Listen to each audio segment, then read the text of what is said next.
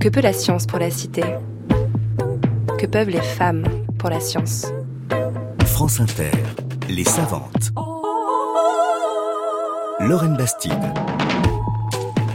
Bonjour et bienvenue dans Les Savantes. Je suis ravie de vous retrouver en compagnie d'une femme qui pense le monde d'aujourd'hui et qui a peut-être même l'intention de le changer. Aujourd'hui, mon invitée est astrophysicienne. Bonjour Sandrine Gerlet. Bonjour. Sandrine Garlet, vous êtes astrophysicienne et chercheuse au CNRS et au laboratoire de météorologie dynamique de l'université Pierre et Marie Curie. Votre spécialité, c'est l'étude des atmosphères des planètes du système solaire, c'est-à-dire de la couche gazeuse qui les enveloppe. C'est vraiment fascinant ce que vous faites parce que vous êtes vraiment à la croisée entre les sciences de la Terre. Avec vous, on parle de vent, de pluie, de poussière, de tempête et l'astrophysique. On part quand même dans les étoiles et dans les planètes. Vos meilleurs amis ce sont les robots et les satellites qu'on envoie sur Mars ou Saturne pour y relever des données. Vous avez littéralement le nez dans les étoiles et cela rend votre travail, même s'il est plein de, graphiques et de chiffres, extrêmement poétique. Sandrine Gerlet, à votre avis, que peuvent les femmes pour l'astrophysique? ça met une pression euh, sur nos épaules. En fait, je suis pas trop partisane de, l'idée que euh, les femmes apportent des idées différentes des hommes, etc. Moi, je suis avant tout une chercheuse et euh, je suis ravie d'être une femme aussi. Vous quand même vous inspirez certainement des générations euh, de, de, de, jeunes chercheuses derrière vous. Euh, on sait qu'aujourd'hui c'est à peu près 25% je crois de femmes dans votre dans votre domaine. C'est ça. En astrophysique, euh, on est vraiment une minorité de femmes. Alors on est une grosse minorité quand même, donc on n'est pas inexistante. Et ce chiffre, il a quand même tendance à stagner malgré tout. Donc c'est vrai que ce serait bien s'il y avait plus de mixité parce que c'est pas un métier d'homme. Il n'y a aucune raison qu'il y ait plus d'hommes que de femmes dans ce métier. D'autant plus que quand on regarde par exemple au lycée, en terminale S, c'est quasiment moitié-moitié euh, femmes et hommes. Donc pourquoi il va y avoir beaucoup moins de femmes qui vont aller dans les métiers euh, de sciences fondamentales, maths, physique, euh, ingénierie, etc. Ça, c'est un petit peu un mystère. Hmm, il y a un découragement qui doit avoir lieu quelque part. Il faudrait qu'on creuse hmm. tout ça, mais on va y revenir tout à l'heure. Alors, vous écoutez peut-être euh, cette émission en plein cœur de l'été, si vous avez de la chance, vous êtes dans une zone où il y a peu de pollution lumineuse et peut-être que vous regardez les étoiles. J'aimerais maintenant vous faire écouter, Sandrine Garlet, la voix d'une personne qui s'est envolé pour les étoiles il y a peu de temps. From the outside, you can't tell what is inside a black hole. You can throw television sets, diamond rings, or even your worst enemies into a black hole, and all the black hole will remember is the total mass, and the angular momentum, an electric charge. C'était la voix, évidemment, de Sandrine Stéphane, De Stephen Hawking. De Stephen Hawking, voilà, qui nous expliquait le principe des trous noirs, enfin, un début de principe des trous noirs. Hein. Alors, cet immense physicien britannique est décédé en mars dernier. Euh, ses cendres reposent depuis peu entre Darwin et Newton dans mm. l'abbaye de Westminster, qui est un peu le panthéon anglais. C'est étonnant en France, sa disparition a été saluée, évidemment, mais avec moins de ferveur qu'ailleurs. On a l'impression que son nom ici est moins connu qu'aux États-Unis, où c'est limite l'équivalent de Jésus-Christ. Euh, est-ce qu'on a, est-ce qu'on a un peu snob, un peu frileux en, France sur ce qu'on appelle les sciences dures avec huit paires de guillemets? Ah oui, parce que c'est vrai que dans les, ça a quand même fait la, une des informations, mais c'est vrai peut-être que pendant une journée. euh, ça, je ne saurais pas dire si en France il y a alors c'est vrai qu'aux États-Unis, par exemple, ou, euh, ou, en Angleterre, ils ont une culture peut-être plus forte des mathématiques et de la physique. Et puis euh, aux États-Unis, il y a la NASA qui est très forte, aussi même pour communiquer auprès du grand public. Bien sûr. Il y a beaucoup plus euh, de, de médiation qui est faite sur les missions spatiales en cours, etc. Et peut-être à l'échelle de la France, d'un seul pays, on n'a pas une, une, agence spatiale très forte qui va communiquer auprès du grand public. Euh, même si quand même le nom de Stephen Hawking était connu de tous. Peut-être aussi parce que euh, il avait un handicap très fort et donc ça crée un décalage immense entre euh, ses capacités intellectuelles malgré euh, son déficit physique. C'est une inspiration pour vous? Oui, c'est même pour beaucoup de gens, surtout qu'il a réussi. Lui, il faisait beaucoup, beaucoup de communication auprès du grand public, alors par des livres, mais aussi il faisait beaucoup d'autodérision par rapport à lui-même et son image, qui était parfois tournée en dérision dans des films, etc. Et je pense qu'en effet, de communiquer auprès du grand public, même en tant que, en tant que chercheur, ça fait partie de nos missions aussi, euh, pour faire aimer les sciences aux gens. Euh, Vous avez plaisir à le faire, cette partie-là? Ah Oui, j'ai plaisir à le faire, mais c'est vrai que je manque un, petit peu peut-être d'occasion. faut provoquer les occasions. C'est pas évident parce qu'on est dans notre quotidien, de, notre métier. On a beaucoup de travail, beaucoup d'impératifs, un calendrier un peu chargé. Il faut, faut se dégager du temps pour aller euh, vers le grand public. Et ben, dans les écoles aussi. Euh, c'est vrai que c'est, ça nous force à sortir un petit peu euh, la tête de notre guidon aussi et, euh, parler de notre métier avec passion. vous l'avez dégagé ce temps, vous êtes dans les savantes mm. ce matin. On va parler avec vous d'astrophysique, d'expédition spatiale et de tempête sur Saturne après avoir dansé ou écouté Clélia Vincent, électricité. Je voudrais atteindre l'amplitude maximale de la forme d'une onde sinusoïdale, altérer le signal pour atteindre le point optimal où nos rapports augmentent la fréquence. Déjà tombé dans le piège de l'accoutumance, traversé de tensions,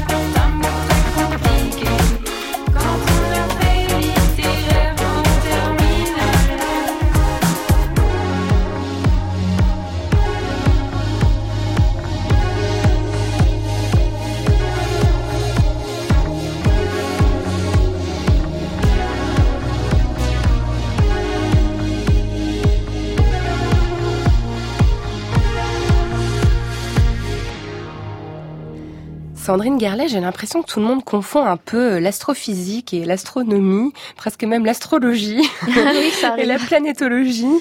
Euh, pouvez-nous en quelques mots nous expliquer ce que c'est en fait l'astrophysique, votre discipline? Oui, alors la frontière est un petit peu floue entre astronomie et astrophysique. Euh, historiquement, l'astronomie est plus reliée aux observations avec des télescopes, par exemple, alors que l'astrophysique est plus théorique, euh, calcul, etc. Néanmoins, aujourd'hui, euh, les, les, on sépare pas vraiment les deux disciplines. Les astrophysiciens utilisent des observations, euh, les observations ont besoin de calcul également. Donc, en gros, astronomie et astrophysique, c'est l'étude de l'univers, donc c'est assez vague. Ça peut être euh, des étoiles, des trous noirs, des galaxies, des planètes, euh, des comètes, etc.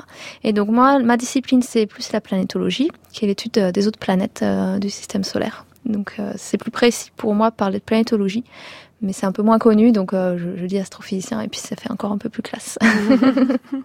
c'est vrai que ça, ça, ça, claque pas mal comme titre. Donc on le disait un petit peu en introduction, euh, c'est un milieu où les femmes euh, chercheuses sont rares, hein. on a à peu près 25% comme mm. on le disait. Il y a aussi un plafond de verre qui les maintient bien loin des plus hauts postes, c'est mm. rare qu'elles arrivent à diriger des laboratoires. Il y a aussi des fortes disparités de salaire à poste égal.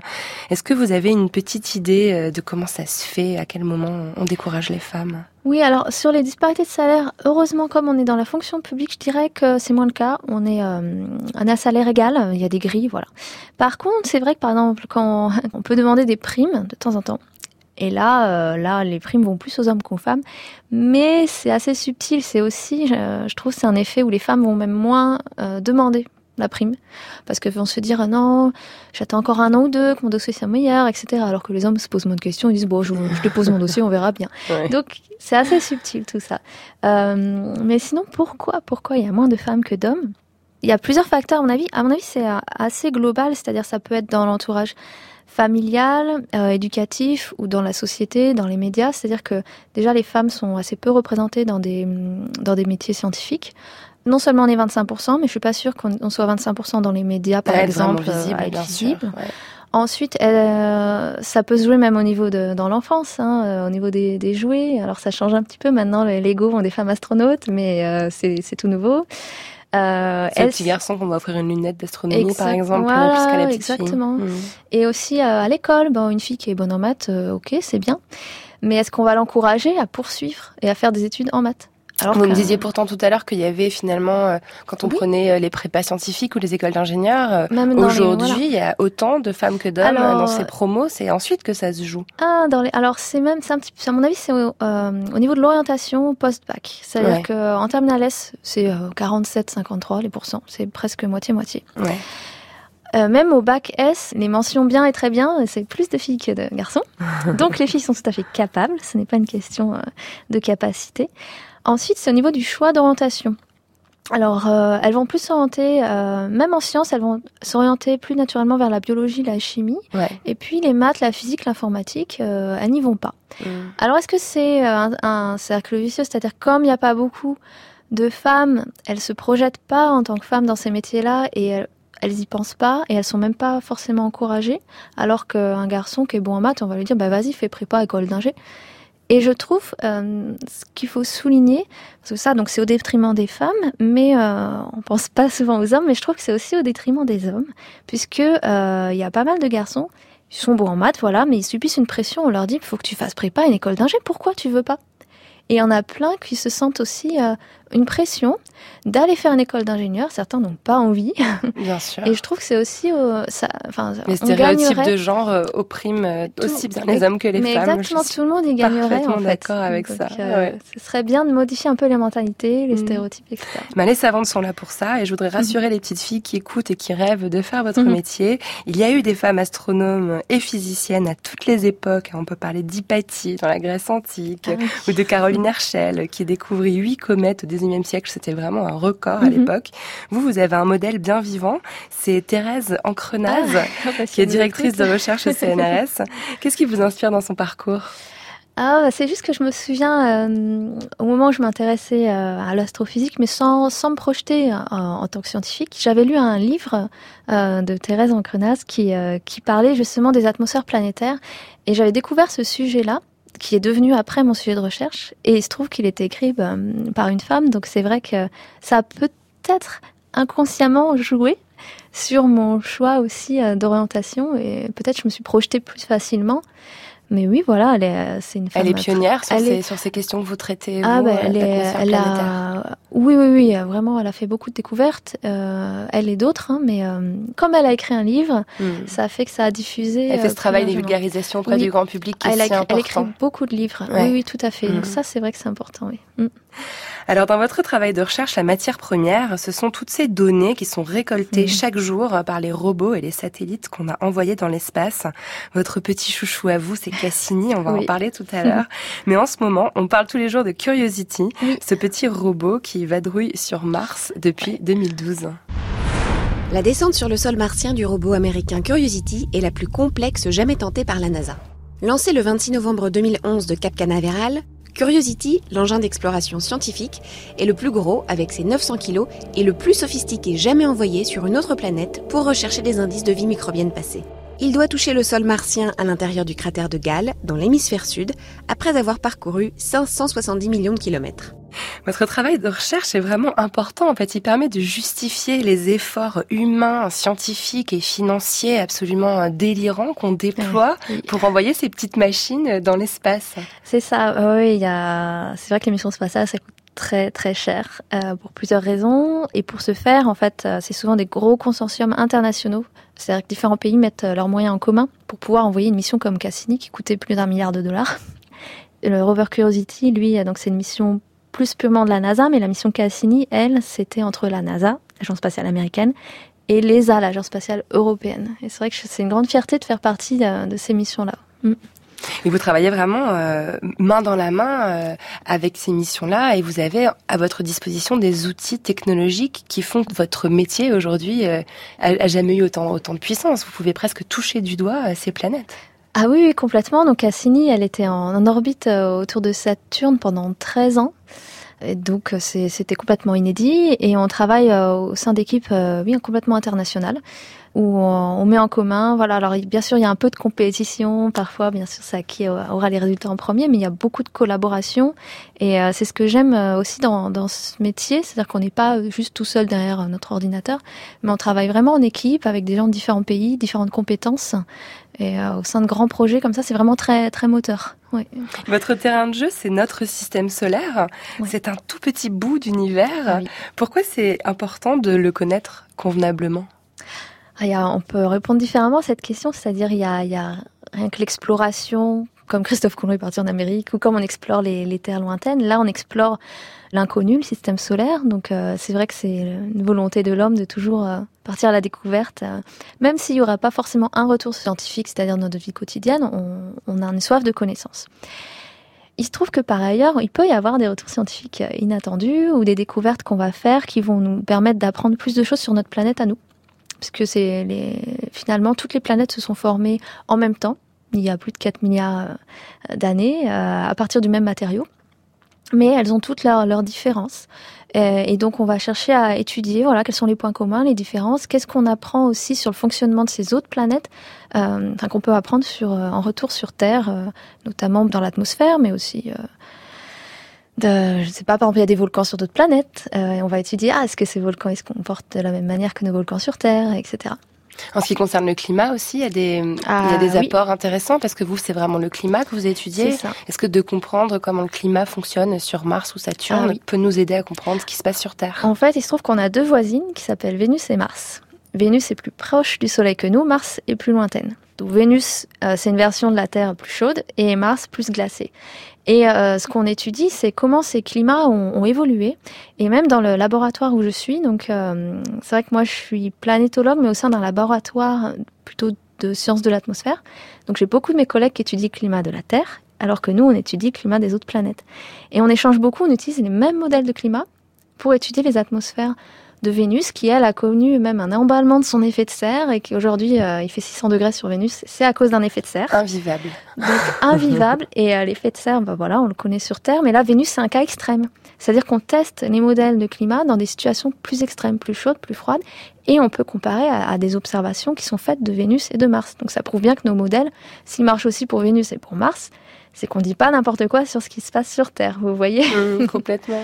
Mm. Mais il y a quelque chose aussi avec ces planètes euh, que je suis pas euh, totalement sûre que le grand public ait vraiment en tête. On peut les, les voir hein, presque avec Oui. une paire de, de jumelles. Ah oui, oui, oui. Elles sont, elles sont toutes proches. Ils sont pas à des millions d'années-lumière euh, ça. comme, les autres galaxies. Elles sont à quelques millions de voisines, kilomètres. vraiment. et, euh, c'est ça qui est assez, euh, assez dingue, je trouve, dans votre, euh, dans votre euh, spécialité où on est vraiment euh, à portée de main. D'ailleurs, c'est moi, c'est ça qui m'intéressait aussi. C'est pour ça que je me suis intéressée à, à ce domaine de recherche parce que c'était à la fois euh, d'autres planètes, donc il y a le côté exotique, et d'un autre côté, on peut envoyer une sonde pour aller l'étudier. Mm. Donc euh, c'est quand même concret, même si ça fait voyager dans l'espace, euh, ça fait rêver, mais c'est c'est quand même du concret. On a des données même in situ, c'est-à-dire il y a même des robots qui sont sur place, certains à prélever des échantillons. Donc donc c'est c'est à la fois concret et et loin de nous.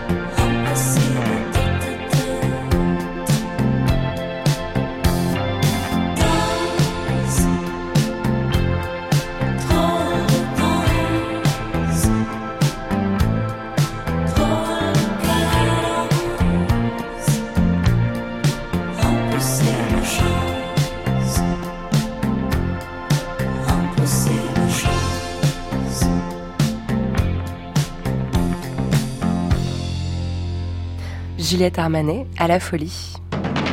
Lorraine Bastide. Les savantes. Sur France Inter. Sandrine Gerlet, vous avez découvert euh, l'astronomie toute seule à la campagne, Mhm. euh, en levant le nez vers le ciel étoilé, petite fille. Vous ne veniez pas du tout d'un milieu scientifique. Euh, non, pas du tout, du tout. Euh, dans la famille, non, père- euh, mes parents n'avaient pas fait d'études, d'études scientifiques. Et en effet, moi, j'ai eu la chance de grandir à la campagne où, euh, voilà, les- on ne peut être qu'émerveillé par euh, toutes ces étoiles. Et, euh, et je me suis très tôt intéressée à, au-delà de, voilà, euh, les étoiles, c'est joli, mais quelle est notre place dans tout ça Je me souviens très bien quand j'étais petite, le fait de comprendre que toutes les étoiles qu'on voyait dans le ciel, c'était comme des soleils, sauf qu'ils étaient tellement loin que c'était juste des petits points. Et qu'en plus, toutes ces étoiles-là, elles font partie de notre galaxie, mais qu'ensuite, il y avait d'autres galaxies qu'on pouvait pas voir avec nos yeux, mais qui sont bel et bien là, qui elles-mêmes contiennent des milliards d'étoiles, ça m'a euh, ça bouleversée. Et euh, j'ai vraiment en- eu envie d'en savoir plus euh, via euh, des livres. euh, et j'ai j'ai développé ce- cette passion euh, très petite, oui. Donc on vous a donné les outils qu'il fallait pour la développer. Vous avez eu euh, entre vos mains des livres, des lunettes, vous Oui. avez pu observer. Ah, c'est ça, mon anniversaire, euh, j'avais demandé une petite lunette astronomique euh, et puis j'avais j'avais accès à des livres euh, en effet, donc euh, je, je dévorais euh, énormément de livres et puis euh, au début c'était juste voilà une, une curiosité et puis euh, un jour par hasard sur un de ces livres euh, euh, j'étais au collège, je crois. je retourne le livre et derrière, sur la quatrième de couverture, il y avait la photo d'un chercheur. C'était écrit Monsieur Intel, chercheur en astrophysique. C'était l'auteur du livre. Et là, j'ai vu le mot chercheur et je me dis ah bon, on peut en faire son métier. Mais c'est génial, c'est ce que je veux faire. On peut être payé pour étudier des choses sur les étoiles. C'est fantastique. et je me suis mis en tête de faire ce métier, alors qu'avant, j'avais pas relié ça à une vocation professionnelle. Et là, euh, là, j'avais une petite porte qui s'ouvrait, une petite fenêtre sur oui, on, on peut me payer pour étudier les étoiles. C'est fantastique. C'est parfait. Vous me disiez tout à l'heure euh, hors antenne euh, à quel point ça pouvait être émouvant hein, de mettre euh, l'œil dans une Ah. lunette qu'on peut acheter pour 50 euros euh, Oui. dans un supermarché et on peut voir Saturne, les anneaux de Saturne. On n'a pas forcément conscience que c'est que c'est si facile d'accéder Oui. à cet univers-là. Enfin, Ah, complètement. Oui, bien sûr. Alors, il faut, oui, bah oui, 50 euros pour certains, c'est beaucoup, beaucoup d'argent, mais on peut quand même se débrouiller avec des associations. Il y a pas mal d'associations euh, d'astronomie qui organisent aussi des soirées, euh, et alors là, c'est gratuit. et en effet, avec une petite lunette, euh, on peut voir euh, les cratères sur la Lune, on distingue euh, que Mars est rougeâtre, et puis on voit bien les anneaux de Saturne, on voit aussi Jupiter avec ses satellites qui tournent autour, et euh, c'est euh, c'est assez fantastique, quoi. Faites-le. Oui. Achetez vos lunettes d'astronomie, regardez le ciel. Vous avez étudié à l'école normale supérieure, Oui. à l'ENS. Vous êtes rentré sur dossier, ce qui est carrément la classe. Vous aviez quoi de plus par rapport aux autres candidats et candidates Le mental, la bosse des maths Euh, alors oui, il faut la bosse des maths, faut pas se mentir, faut être euh, bon en maths et en physique hein, pour faire euh, de l'astrophysique. Et puis euh, en fait, donc moi je suis rentrée sur dossier et euh, par rapport au concours, sur dossier, il fallait faire une lettre de motivation et dire vraiment pourquoi on veut aller à l'ENS. Et moi j'avais déjà ce projet professionnel de faire de la recherche en astrophysique. C'est avec cette motivation-là qui a fait peut-être que mon dossier il a été pris plutôt qu'un autre, je ne sais pas. Et pourquoi l'ENS Ah, parce que les, les cours qui sont dispensés euh, sont vraiment euh, de très très haut niveau en France, dans, dans tous les domaines de, physique, mathématiques. Et en fait, on peut choisir un petit peu son cursus. On a une grande liberté quand on rentre à l'ENS. On peut, par moi, je, je suis déjà allée prendre des cours, suivre des cours, aussi en physique de l'atmosphère, parce que j'avais déjà cette idée de mélanger euh, astrophysique et physique de l'atmosphère. Donc, je suis allée dans le département géosciences faire des cours. En fait, on a une grande liberté, on peut construire son parcours, et ça, c'est vraiment super.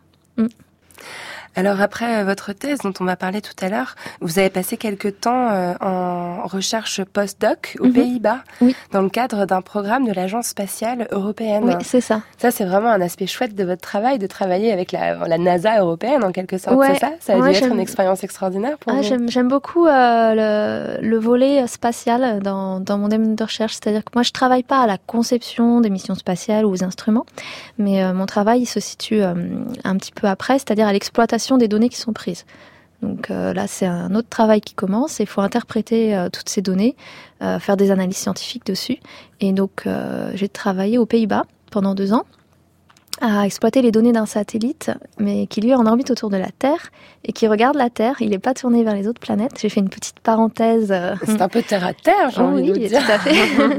et où j'ai étudié la répartition, la cartographie des gaz à effet de serre dans l'atmosphère terrestre. Donc le dioxyde de carbone, mais aussi le méthane, ce sont deux gaz à effet de serre. Et on cherche à savoir comment ils sont répartis, parce que c'est pas du tout homogène sur la planète. Il y a des endroits où leur concentration est plus importante que d'autres. Et on cherche à comprendre, puisque idéalement, on chercherait à remonter aux sources. Quelles sont les sources de ces gaz à effet de serre? Euh, Il y a des sources naturelles et il y a des sources d'origine humaine, bien entendu, liées, liées aux activités humaines. Et donc faire euh, réaliser ces cartes, c'est le premier pas vers une compréhension plus fine de quantification des différentes sources de ces gaz à effet de serre, donc liées au changement climatique, etc. Donc oui, parce que concrètement, ça se passait dans le cadre d'un programme euh, qui Oui. s'appelle euh, le CICE, c'est ça Le euh C, alors oui, CCI, Climate Change Initiative. Voilà, donc on est vraiment dans, fait. une, dans, dans le cadre d'une recherche sur le réchauffement climatique, Oui. dans un but, euh, j'allais dire, presque écologique. Ah, complètement, Ouais, ouais. complètement. En fait, c'est assez récent que des satellites ont été envoyés dans, ce but parce que sinon on peut récolter des échantillons de l'air. euh, on n'est pas très loin de, du ballon là d'Air Paris ici, mais euh, c'est assez limité parce que ça nous donne une, version, une vision très très locale et on peut pas déployer euh, des mesures in situ partout à travers le globe. Il y a plein de régions inaccessibles. Donc il y a quelques années, euh, l'ESA, l'agence spatiale européenne, a envoyé euh, quelques satellites, la NASA aussi et la même la JAXA. En fait, la JAXA c'est l'agence japonaise. il se trouve que je travaillais sur un, un satellite japonais, mais c'était un projet européen d'analyser ces données. Un petit peu, tout est lié, vous voyez. Mhm, tout est international. Quand on parle de recherche sur le changement climatique, c'est vraiment euh, international. hein. On n'est plus dans la compétition euh, un pays contre l'autre. On cherche à mettre toutes les forces en commun. Il y a une vraie collaboration, on arrive à passer outre euh, les, les querelles géopolitiques, les enjeux nationaux. Euh, c'est quelque chose dont les chercheurs sont vraiment préservés. Je pense que oui, oui, parce que par exemple moi sur sur un autre sujet là, je travaille euh, avec euh, une équipe russe, alors que parfois les, relations peuvent être tendues entre la France et la Russie. Bon, ben nous en- entre chercheurs, on va pas se mettre à plus parler parce que je ne sais quoi. euh, non, non, non. Non, non, c'est ce que j'aime aussi en science, euh, c'est que ça dépasse les frontières. C'est un peu cliché de dire ça, mais c'est vrai. Mm. Alors vous, vous nous l'expliquez, votre travail c'est aussi une bonne partie, euh, j'allais dire, de cartographie. Vous constituez Oui. des cartes euh, et des cartes presque presque météo en fait, Oui, hein, l'espèce d'image de satellite dont on peut avoir tous à l'esprit euh, dans les prévisions météorologiques. C'est un peu ce que vous reconstituez vous à partir des données qui sont récoltées dans l'atmosphère. C'est ça, sauf que bon, une carte satellite, bon, bah, c'est juste une caméra. Et euh, moi, mes analyses, elles sont euh, plus euh, complexes. Hein, Ça fait un peu bizarre de dire que ça. Mais disons que moi, ce que j'analyse, je cherche à cartographier la température, par exemple, dans l'atmosphère. Et il y a pas, je mets pas un thermomètre dans l'atmosphère pour regarder combien il fait. Donc c'est des mesures très indirectes et assez subtiles. et on analyse le rayonnement infrarouge, notamment. Et du coup, je cherche à, à cartographier quelle est la température dans l'atmosphère, comment elle varie euh, spatialement ou dans le temps, pour en effet euh, comprendre le fonctionnement de ces atmosphères. Comprendre pourquoi il y a ces variations de température, est-ce que c'est des phénomènes de dynamique Et donc là, on va euh, essayer d'interpréter ces résultats avec un modèle de, de circulation atmosphérique. Euh, et puis je fais pareil avec la, la, la composition. Donc comme je l'ai dit, euh, les gaz à effet de serre sur Terre, mais je regarde la composition aussi dans l'atmosphère de Saturne, dans l'atmosphère de Mars. Et donc en fait, c'est les mêmes outils qu'on applique à différentes planètes. Les mêmes lois de la nature qui vont oui. s'appliquer partout de la exactement, même façon. exactement. Mm. Ouais, ouais, ouais. Le lieu où vous travaillez aujourd'hui, c'est le laboratoire de météorologie dynamique qui a été créé en 1968. Oui. Et c'est une unité, une unité de recherche qui aujourd'hui euh, relie euh, l'école polytechnique, l'université Pierre et Marie Curie et l'ENS. C'est ça. C'est une très belle unité de recherche, j'imagine, pour avoir Ah mis oui. toutes ces, toutes Oui, oui, ces on a environ écoles 200, en commun. il y a 200 personnels et puis en effet, euh, le laboratoire a 50 ans cette année, d'ailleurs euh, on va les fêter. et puis euh, il y, a, il y a une très très bonne ambiance, il y a vraiment des équipes euh, qui ont différentes spécialités. Certaines c'est plus des modèles euh, de climat, d'autres des observations. Nous, euh, on est une équipe de planétologie et on s'entend très bien avec les terrestres et c'est vrai que c'est un... Avec les terrestres, avec vous les appelez comme ça, terrestres, j'adore. oui, oui, oui, vous êtes les extraterrestres, vous, c'est ça un peu ça, c'est un peu ça. Et c'est rigolo parce que du coup, les, ceux qui travaillent sur Terre, ils ont toujours l'impression que nous, on s'éclate parce qu'on travaille sur d'autres planètes. Donc ça fait très, euh, ça fait moins sérieux et on, on- on s'éclate tous les jours. Alors c'est vrai qu'on on est, on est très content de travailler sur d'autres planètes, mais c'est tout aussi sérieux. Alors, le, ce laboratoire, il étudie, euh, je, je, cite ce que j'ai lu sur le site, le climat, la pollution et les atmosphères planétaires. Donc, Oui. on a encore cette dimension euh, étude de la pollution, étude Ah oui. en fait, euh, c'est quelque chose de vraiment important dans, dans cette approche. On a du mal à imaginer que le fait d'étudier euh, euh, Saturne ou Mars permette de réfléchir aux problématiques environnementales qu'on rencontre sur Terre. Et oui, parce que les, finalement, les lois de la physique, comme vous dites, sont les mêmes. Les modèles, euh, les outils employés sont les mêmes. Euh, donc finalement, il y a une pluridisciplinarité dans, dans les travaux de recherche. Et ce qui nous lie, toutes ces équipes, c'est souvent on utilise des outils communs. Donc on échange beaucoup entre équipes et on apprend les uns des autres. Et en effet, euh, j'ai des collègues, oui, qui travaillent euh, sur la, la pollution atmosphérique. et c'est, oui, il y a tout un sujet là-dessus. Vous avez travaillé euh, donc en étroite collaboration avec l'expédition Cassini, ce petit satellite qui a été envoyé en rotation autour de Saturne pendant euh, 13 ou 14 ans. Oui, 13 ans. oui. 13 ans. On va parler de lui euh, longuement tout à l'heure parce que moi j'adore Cassini. Ah. Mais comment ça se passe concrètement de travailler avec euh, l'ESA, avec la NASA, avec la bande à Thomas Pesquet, quoi? Moi j'imagine ça comme une atmosphère euh, euh, très virile, euh, un peu euh, presque martiale. euh. Ah non, non, en fait, euh, bah, on est des chercheurs. euh, les chercheurs sont des gens ordinaires. Vous savez, il faut pas les, les mettre sur, euh, sur un piédestal. Après, euh, viril, non, pas, spécialement, pas plus que ça. Comme toujours, hein, on est une minorité de femmes dans les équipes dans, spatiales. On est même, c'est même encore moins, peut-être 20%.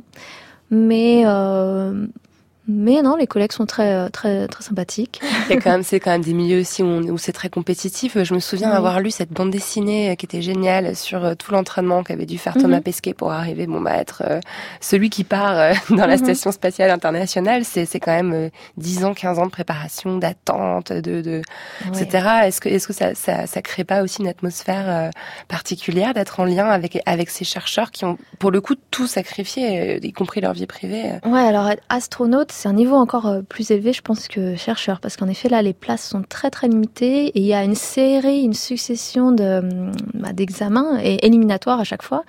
Et à la fin, il en reste plus qu'une poignée, alors qu'ils étaient des milliers à l'entrée. Euh, donc là, ouais, j'imagine que l'ambiance doit être assez particulière et il doit y avoir plus de pression aussi. Vous aimeriez, vous, euh, aller sur Mars?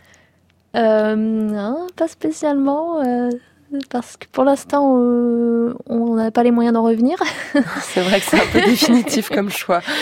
Donc ça fait pas trop rêver, quoi. Alors pourquoi pas? C'est vrai qu'il y a les, les projets de mission, les, les premières missions avant d'aller se poser sur Mars, ce serait peut-être d'envoyer quelqu'un dans une sonde spatiale qui serait en orbite autour de Mars et qui reviendrait. En fait, il poserait pas le pied sur Mars. Donc euh, voilà, on aura la, belle- la, la vue sur Mars. euh, donc avec le ticket de retour, mais sans poser le pied sur Mars. Dans ces conditions-là, ça vous chauffe? Je sais pas pourquoi pas, mais je serais quand même un peu réticente. Euh, Ouais, je sais pas, peut-être un peu la frousse.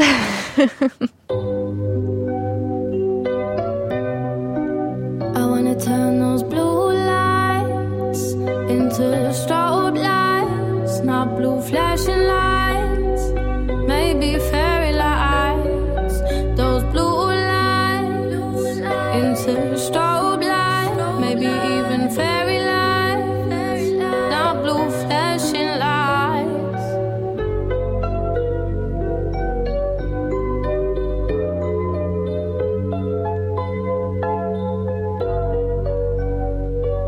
Don't you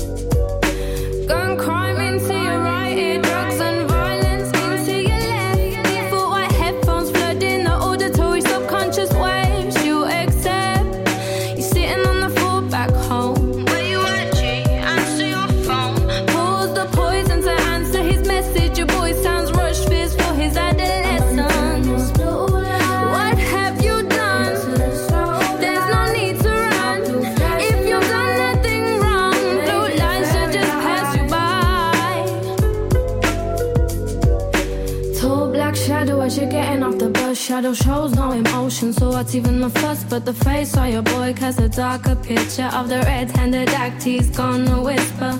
Look, blood, I'm sorry, cause I know you got my back. He was running, I couldn't think I had to get out of that. Not long ago, you were miming to the shook ones. Now this really is part two, cause you're the shook one.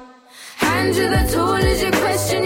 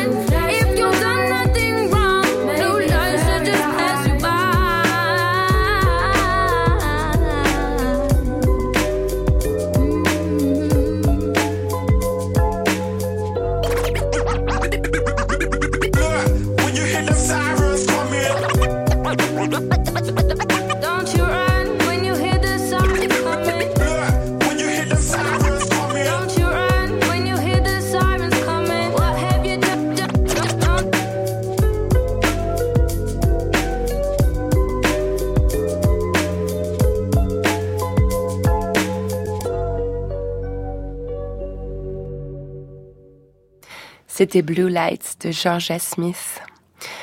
Sandrine Gerlet, votre premier amour en astrophysique s'appelle Cassini. Cette mission très longue qui s'est achevée en septembre 2017 a constitué le cœur de votre travail de recherche depuis votre thèse. Petit rappel, Cassini est une sonde qui a été envoyée autour de Saturne et qui pendant 13 ans a transmis à la Terre des données sur cette planète aux anneaux. Il a plongé volontairement Oui. dans l'atmosphère de Saturne pour s'écraser à sa surface en septembre 2017. Et ce jour-là, on a beaucoup, beaucoup pleuré. A lone explorer Un explorateur solitaire, on a mission to reveal en mission pour révéler la grandeur de Saturne, rings and moons. ses anneaux et ses lunes. After 20 years in space, Après 20 ans dans l'espace, La sonde Cassini est à court de carburant. Alors, pour protéger les lunes de Saturne qui pourraient avoir des conditions adaptées à la vie, une fin spectaculaire a été planifiée pour ce voyageur au long cours venu de la Terre.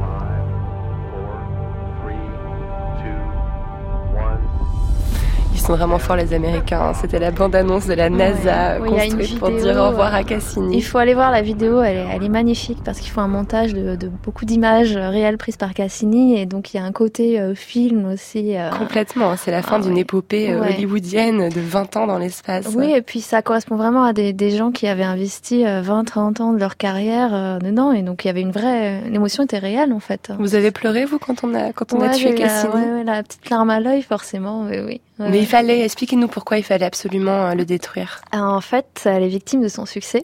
Elle a fait des découvertes, euh, notamment euh, sur donc des, des- plusieurs satellites, une lune de Saturne qui s'appelle Encelade. Et là, c'était une découverte inattendue.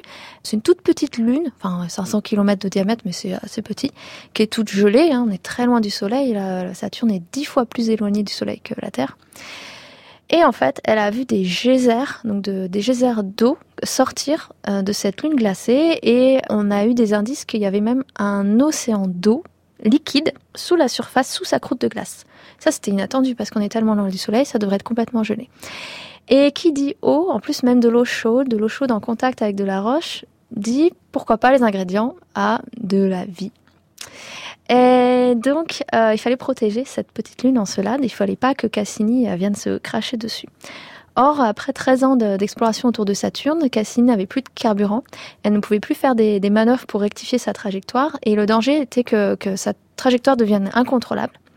Et donc, plutôt qu'il y ait un risque qu'elle aille se cracher sur euh, cette lune encelade, volontairement, elle a été crachée sur Saturne, où là, il n'y a, pas- y a pas de vie, y a rien. Et puis Saturne est tellement énorme que Cassini qui lui tombe dessus, c'est un peu comme un moucheron euh, qui s'écrase sur une voiture. Enfin, je veux dire, ça n'a... ça n'a pas d'impact euh, sur euh, le caractère de, de vie potentielle sur Saturne. Enfin, il n'y en a pas. Donc, euh, Et ça aurait pu faire quoi si elle s'était crachée sur cette petite lune Euh, quand, quand vous parlez de, contamination, Contamination. c'est euh, vraiment des germes, des microbes euh, de, Et oui. de terre qui sont sur cette sonde Et oui, parce que c'est assez incroyable. On a beau stériliser au maximum les sondes avant de les envoyer dans l'espace, il peut y avoir des petits spores qui, qui restent là et qui, qui pourraient en effet contaminer euh, Encelade. C'est c'est dingue, mais euh, c'est comme ça. Ok, magnifique. pauvre, pauvre petit Cassini, sacrifié pour la science. Euh, alors, votre thèse portée sur l'analyse de ces données, elle s'intitule Température et composition de la stratosphère de Saturne à partir des données de Cassini entre 2005 et 2010. C'est ça. C'est ça. Alors, ce que je trouve amusant, c'est que quand on a envoyé Cassini dans l'espace en 1997, vous, vous étiez au collège. C'est ça, euh, j'avais 13 ans. Et à l'époque, on connaissait très très mal Saturne. Bah oui, parce que euh, bon, on peut l'observer depuis la Terre, mais en Saturne nous apparaît toute petite. Euh, sinon, il y avait eu les sondes Voyager euh, dans les années fin des années, Années ouais, 80, années il me 80, semble, 80 années et 81. Voilà, qui ont juste, mais ils ont juste fait un survol de Saturne. Alors à l'époque, euh, la NASA a dit faut y retourner et cette fois dédié à une mission qui va se mettre en orbite autour de Saturne et y rester plusieurs années. Et c'est ce qu'ils ont fait en fait. Le projet a été initié dans les années 80. Donc moi j'étais à peine née. et ensuite, donc elle a été lancée. Moi j'étais au collège. Elle a mis sept ans à arriver euh, autour de Saturne. Et là, ben là j'étais déjà étudiante, euh, bac plus 2. euh, et, et donc j'ai fait après ma thèse sur les analyses des premières données, des premières années de, de données de la mission Cassini. Et à l'origine, c'était une mission double. hein. En fait, quand on, Ah oui, le, oui, le- le nom complet de la mission, c'est la mission Cassini-Huygens. Huygens. Oui, c'est ça. En fait, Huygens, c'était un petit module qui était accroché à Cassini et qui a été largué, lui, dans l'atmosphère de Titan. Et Titan, c'est le plus gros satellite de Saturne. Ça pourrait être une petite planète, il est plus gros que Mercure. Et sa particularité, c'est le seul satellite dans tout le système solaire à avoir une, atmosphère très épaisse. Et donc ce, module euh, il est descendu dans l'atmosphère euh, de Titan, il s'est posé à sa surface, il a survécu juste quelques heures, mais il a pris des données pendant toute sa descente, euh, des données complètement inédites. Qui ont été exploitées. et- Ah oui, oui, oui. Et donc on a découvert, ça mesurait la, la composition de l'atmosphère de Titan, parce que beaucoup de sciences s'intéressent euh, à ce qu'il y a plein plein de molécules. Et là aussi, ça peut être un cocktail aussi pour euh, l'apparition, pas de la vie, mais au moins d'une chimie du vivant, si vous voulez, des premières briques euh, de la vie. Donc ça, ça intéresse beaucoup, euh, même les même les biologistes en fait. Donc à l'époque, on était en- encore en train de chercher des traces de vie dans, dans, dans le système solaire. On a un peu lâché l'affaire maintenant. On, on sait qu'on ne trouvera pas. Ah non, ça continue parce que euh, bah, l'univers est plein de surprises. Par exemple, ce- cette lune glacée en Celade, avant d'y aller, on n'avait aucune idée que euh, il pouvait y avoir de l'eau liquide à cette distance du Soleil. Normalement, l'eau est gelée en fait. Alors la, la distance entre Saturne et la Terre, c'est euh, c'est 9 unités astronomiques, Oui, c'est ça. Donc 9 fois la distance de la Terre à la Lune. De la Terre au Soleil. Euh, pardon, Et de la. Terre au Soleil. oui, donc très, bien très, sûr, très, rien à voir. La Terre à la Lune, ça ferait tout près. C'est ça. Donc Mm. c'est à plus d'un milliard de kilomètres. Un milliard. Ça va, petite trotte quand même. Alors, votre meilleur copain dans cette thèse, hein, il s'appelle euh, CIRS. Oui, c'est un un- acronyme. C'est voilà. un acronyme pour, euh, pour ce spectromètre infrarouge qui était embarqué à bord de la sonde Cassini. Mhm. Qu'est-ce qu'il fait exactement CIRS Qu'est-ce qu'il mesure? Donc des il mesure des spectres, bien sûr, dans l'infrarouge. Alors donc il y a deux mots compliqués, spectre et infrarouge. Euh, le mot infrarouge, je pense, que ça parle un petit peu aux gens. C'est une partie de la de la lumière, euh, mais qu'on ne voit pas à l'œil nu, comme il peut y avoir les ultraviolets, euh, les rayons X, les rayons gamma, les ondes radio. Donc en fait, euh, on parle du, spectre. euh, électromagnétique qui va donc des ondes des ondes radio jusqu'aux ondes UV. L'infrarouge, c'est une petite portion de ce spectre. Et l'infrarouge contient des informations euh, liées entre autres à la, température. Je pense que ça peut parler aux gens. Souvent, on a cette image des lunettes infrarouges que les militaires mettent pour voir la nuit, parce qu'ils vont voir justement les sources de chaleur. Ils vont distinguer un corps humain par rapport à un tronc d'arbre la nuit, puisque le tronc d'arbre il sera peut-être à 15 degrés et le corps humain à 37 degrés. Et donc c'est pas c'est pas juste une caméra infrarouge, c'est un spectromètre infrarouge. Donc là, on décompose euh, la lumière infrarouge à la lumière d'un prisme qui décompose la lumière ou des gouttelettes d'eau qui créent un arc-en-ciel quand il y a du soleil. C'est-à-dire que tout d'un coup sont révélées toutes les composantes de la lumière. Donc un arc-en-ciel, euh, ça parle aux gens, mais nous, notre terme scientifique, c'est un spectre. Et donc en analysant chacune de ces composantes, euh, on peut remonter euh, non seulement à la température dans l'atmosphère, mais aussi au- au- à la composition. Puisque les molécules de l'atmosphère vont émettre un- une signature. Ça vous donne différente. aussi en fait la composition chimique. Vous savez, c'est quel, quel type de gaz est contenu dans cette petite zone Voilà. que vous mesurez. Chaque molécule émet euh, de la lumière infrarouge et a une signature dans l'infrarouge très différente. Donc on peut identifier la signature de, de certains composés. Et en plus, de manière quantitative, on peut euh, remonter à son abondance. Est-ce qu'il y en a beaucoup ou pas beaucoup dans l'atmosphère? Et donc on peut faire des, des cartes très précises de l'abondance de, de différentes espèces euh, chimiques dans l'atmosphère. Tout ça à distance avec la lumière infrarouge. C'est magique. Ouais. C'est extraordinaire. Vous prenez des mesures de la stratosphère, donc Ouais. c'est la, c'est la seconde couche de l'atmosphère, c'est ça? C'est ça. Donc, euh, on, on, a, on distingue plusieurs couches atmosphériques. Donc, euh, la basse atmosphère, c'est la troposphère, donc même sur Terre. hein, on a, c'est là où il y a les phénomènes météorologiques, les nuages se forment, etc. Et au-dessus, il y a la stratosphère. C'est un endroit où euh, la température se remet à augmenter avec l'altitude. Alors que dans les basses couches, enfin, vous savez, comme en montagne, quand on monte en altitude, la température diminue. Quand on prend l'avion, Quand on on est à moins l'avion, 50 et à voilà, on voit ça. Eh bien, si on va encore plus haut, typiquement un avion sur Terre, il vole à jusqu'à 10 km d'altitude. Il vole pas plus haut parce que plus haut, on change de couche d'atmosphère. On est dans la stratosphère. Et euh, donc là, c'est une zone, euh, une zone différente. Et euh, l'instrument CIRS a pu l'étudier en prenant notamment des, des données, ce qu'on appelle en géométrie au limbe. C'est-à-dire que l'instrument va pas regarder euh, directement euh, vers le, le sol de la planète, en dessous de lui, mais il va regarder vers l'horizon, euh, là où l'atmosphère est rasante. Je sais pas si vous voyez ce que je veux Ouais, dire. bien sûr. Un peu ouais, comme un regard un peu oblique, un peu diagonal voilà, pour pas tomber oblique. dans le, Et dans ce cas-là, il va pouvoir sonder cette couche atmosphérique qui est plus haut. euh, parce qu'il a une visée rasante à travers ces couches-là de l'atmosphère qui sont plus hautes. Et c'est comme ça qu'on a des mesures de profil de température dans la stratosphère. Ce que, ce que, j'ai compris en, en, en survolant votre thèse, hein, je prétends pas l'avoir lu l'intégralité, mais, euh, mais c'est quand même accessible et, et compréhensible. C'est qu'en fait, la, la grosse innovation de Cassini, c'est que d'un seul coup, on avait des mesures, euh, j'allais dire, euh, en, en 3D, en, relief. Quand on est depuis la planète, de, depuis la Terre, on peut observer ce qui se passe à la surface de l'atmosphère, peut-être Oui. mesurer la température extérieure de la couche externe. Ouais, ouais. Là, d'un coup, vous aviez des données en, altitude, en, fait, en Exactement. Profondeur. Euh, vous m'épatez. Mais j'ai mais j'ai compris votre, votre travail. Mais c'est c'était une grosse, une grande innovation. Exactement, parce qu'en effet, quand, quand cette sonde, elle va viser en rasant l'atmosphère, elle peut faire varier euh, la- l'altitude de... euh, en fait, avec un schéma, ce serait plus simple, mais elle peut regarder l'atmosphère à différentes altitudes et on a vraiment l'information sur le profil vertical de la température. Et ça, euh, le mieux, c'est d'envoyer un satellite. On peut essayer de le faire depuis le sol, mais c'est très, très, très difficile. Alors, vous avez observé quoi dans cette, euh, dans cette vision d'un seul coup euh, en relief de l'atmosphère de Saturne Des tempêtes, des choses comme ça? Alors, il y a, y a eu, il se trouve qu'il y a une tempête qui s'est déclenchée, et ça c'était inattendu. Euh, une tempête vraiment énorme qui a fait tout le tour de la planète. Et euh, ces tempêtes-là sur Saturne, elles sont observées, mais très très rarement. Et elles sont observées environ une fois par année de Saturne. Mais une année de Saturne, ça dure 30 ans pour nous. C'est-à-dire le temps qu'il faut à Saturne pour, faire, un tour autour tour du, du soleil. Ça prend 30 ans. Et euh, on a quelques archives d'observation de ces tempêtes géantes qui remontent euh, même à l'époque où il n'y avait pas encore euh, de caméra, c'est-à-dire il y a des gens qui, qui regardaient avec un télescope et qui faisaient un dessin et qui avaient dessiné grossièrement qu'il y avait une tempête énorme. Et la dernière qui avait été observée, c'était en 1990. Donc, euh, les, les prédictions pour cette future tempête, c'était que ça arrive 2020 à peu près, 30 ans après. Mais 2020, ma Cassine n'aurait pu être là.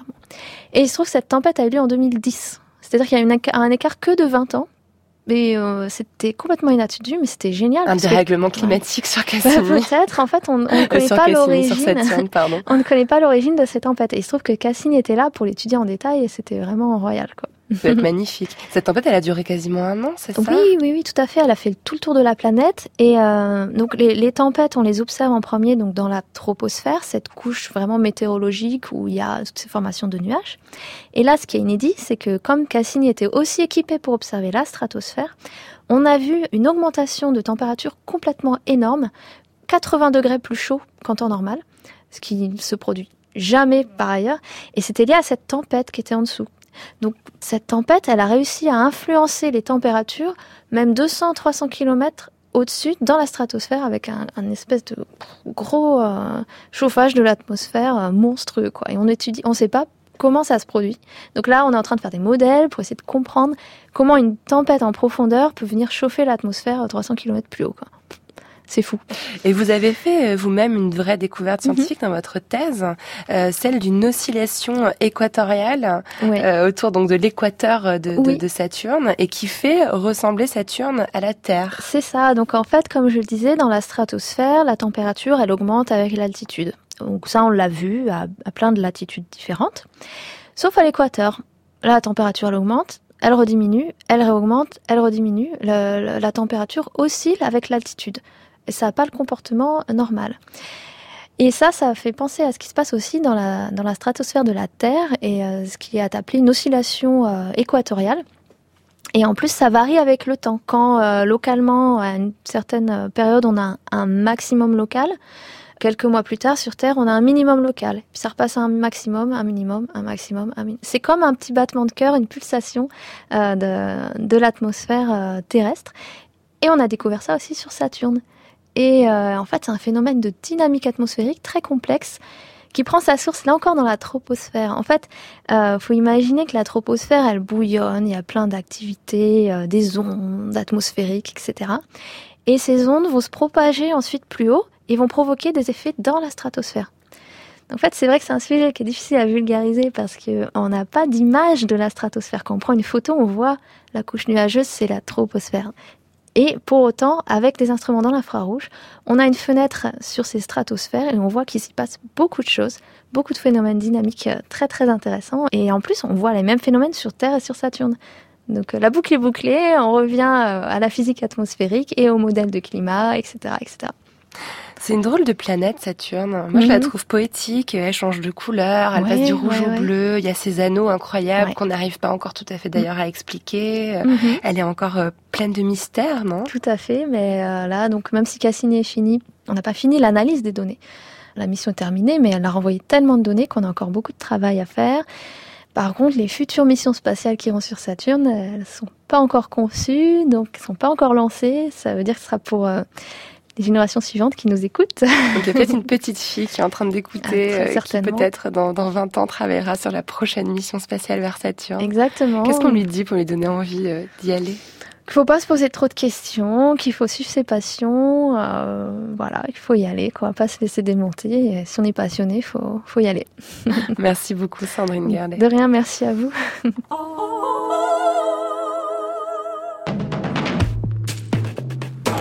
Merci beaucoup Sandrine Gerlet d'être venue dans Les Savantes.